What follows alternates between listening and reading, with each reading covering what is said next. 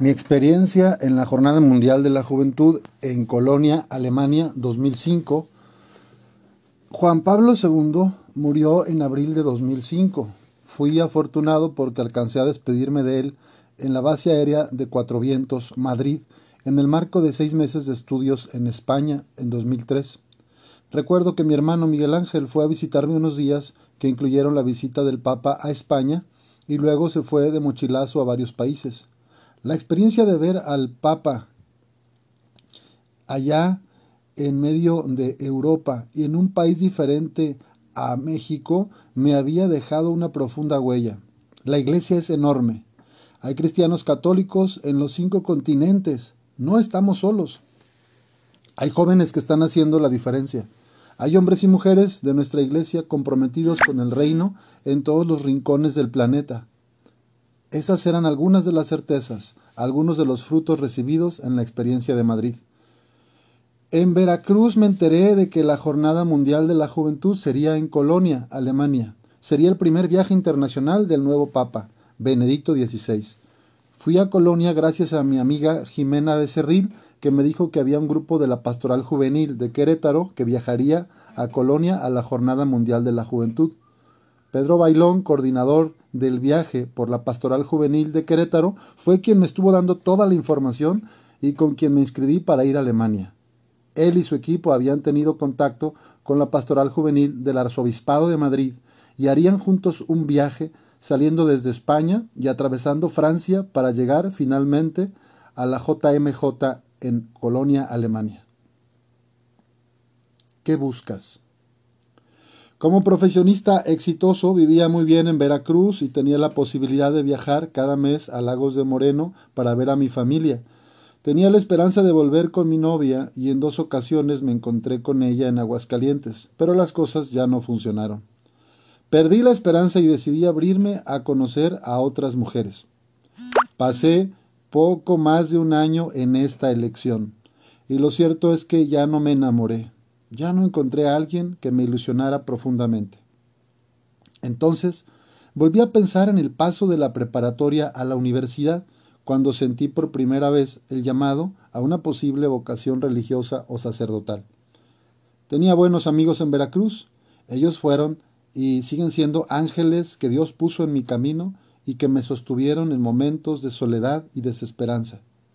Los hermanos Garcés, Alberto, Gilberto, Avi, Citlali, etc. Además de colaborar con los adolescentes del Club Conquista, los domingos asistía a misa a la capilla de la Universidad Cristóbal Colón, de la congregación de San José de Calasanz, mejor conocidos los, como los Escolapios. Cantábamos en el pequeño coro de la misa de 10 de la mañana que ordinariamente presidía el padre José Fidel Unanua un hombre que me dejó huella en el corazón. Eran muchos los movimientos internos que por aquellos tiempos sentía. Las homilías del padre Unanua resonaban en mi corazón con mucha fuerza. Nos hablaba de la realidad social de México, de la pobreza, de la marginación, de la falta de empleo. La suya no era una predicación vacía. Nos hablaba desde su experiencia en el ámbito educativo, y como misionero en varios países de América Latina.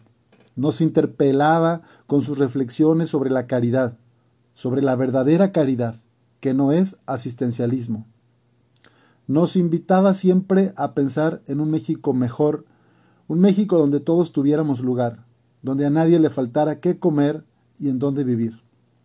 Dios me regalaba entonces sentimientos intensos de amor, de fraternidad, me puse a pensar que tal vez Dios me estaba preguntando, mediante mis circunstancias, sobre lo que era mejor para mí. Quizá me seguía llamando a la vida religiosa, y pensé que yo no había puesto todos los medios para escucharle, para confirmar un posible llamado. De tal manera que el viaje a la JMJ de Colonia se me presentaba como una oportunidad ideal para profundizar en mi experiencia de fe y para valorar lo que quería hacer con el resto de mi vida. Yo iba buscando una señal, alguna claridad para mi vocación, y decidí cruzar el mar sin saber las implicaciones que este viaje tendría en mi vida futura.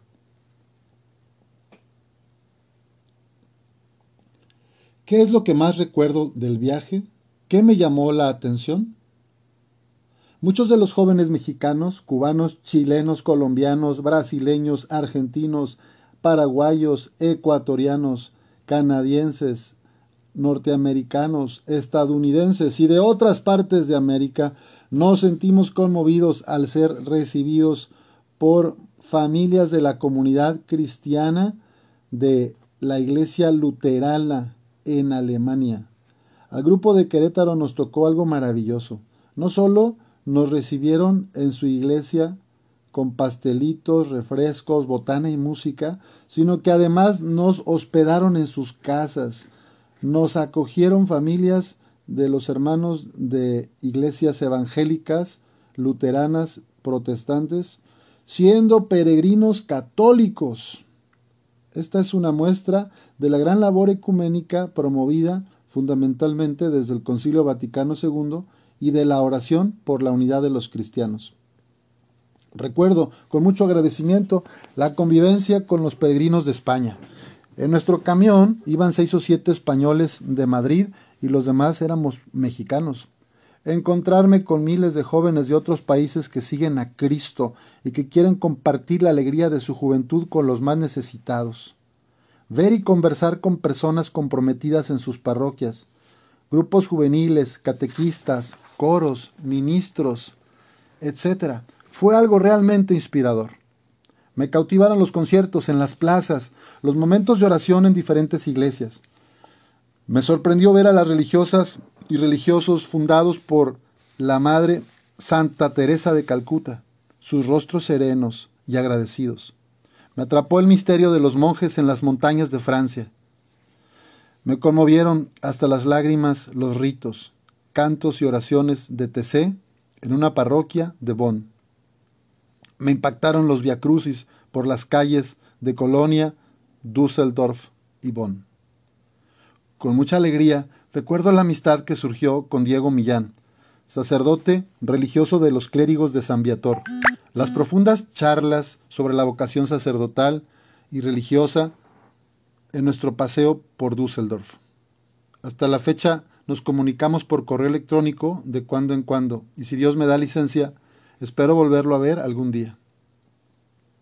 Otra experiencia muy bonita en Colonia fue que entre dos o tres, entré dos o tres veces al café vocacional, en inglés Vocation Coffee, que montaron los miembros del Regnum Christi, en el que se presentaban varias bandas de rock católico, solistas, trovadores, etc.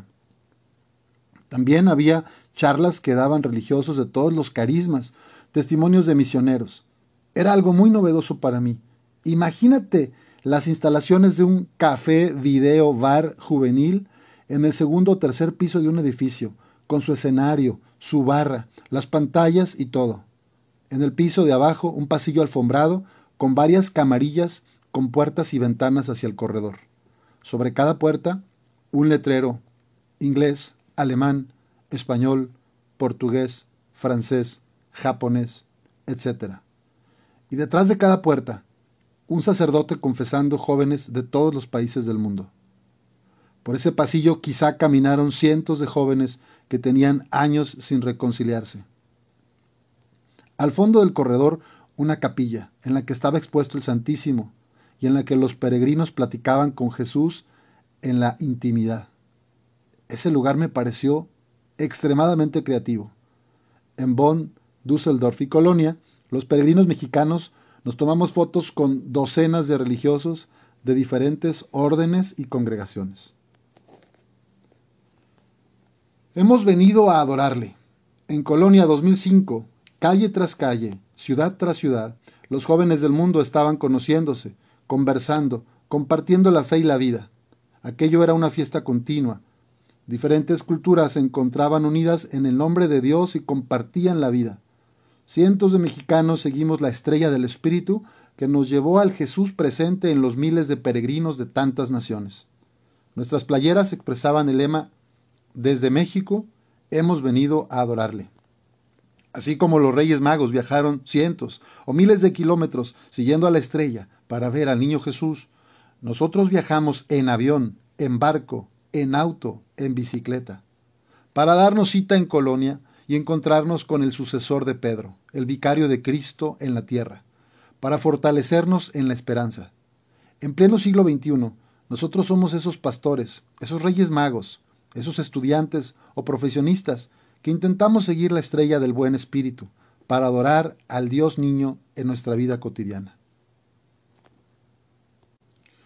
¿Cuáles fueron los frutos y las mociones que con más fuerza sentí en el viaje a la Jornada Mundial de la Juventud de Colonia, Alemania? En este viaje pude experimentar a la Iglesia Católica como una casa de puertas abiertas. Fui testigo de la alegría de la fraternidad, sin importar las diferencias culturales.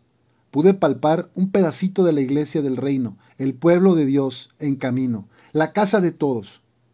Porque la Iglesia no son solo los obispos, los curas, las monjas, los religiosos. La Iglesia eres tú, soy yo, somos todos. Viví momentos y encuentros hermosos con los hermanos españoles con quienes viajamos. En el monasterio de Soria, en Montserrat, en Lyon, Francia. Sentir, reír, compartir, bailar, cantar y gozar con ellos fue un gran regalo de Dios. Recuerdo la velada en Marienfeld, Campo María. El frío intenso y la lluvia pudieron, no pudieron calmar nuestra fiesta, no pudieron acallar la pasión, ni afectar la fe de más de un millón de jóvenes que ahí nos apostamos durante la noche, a pesar del frío, a pesar de la lluvia, a pesar del el sol. Todos unidos por Cristo. La vigilia de adoración eucarística fue algo de lo más intenso de nuestra peregrinación. Ver, escuchar y sentir internamente a miles de jóvenes postrados ante Jesús Eucaristía es algo realmente conmovedor. Pude sentir en medio de la multitud, frente al Santísimo Sacramento, la amorosa caricia de Dios. Me parece que Jesús, de una o de otra forma, tocó el corazón de cada uno de los que asistimos a Marienfeld. Sentimientos indescriptibles. Me animó mucho poder conocer y valorar la diversidad de carismas en la Iglesia Católica. El Espíritu sigue soplando y no sabemos qué va a suceder con la vida religiosa tradicional o qué nuevos estilos de vida puedan surgir en las próximas décadas. De lo que estamos seguros es de que el mundo nos necesita para compartir, para darnos a los otros. Cristo nos necesita. Allá afuera hay gente que nos está esperando. Especialmente nos esperan los más pobres, los desheredados, los enfermos y abandonados y tenemos una certeza. Cristo está de nuestra parte. Eduardo Anaya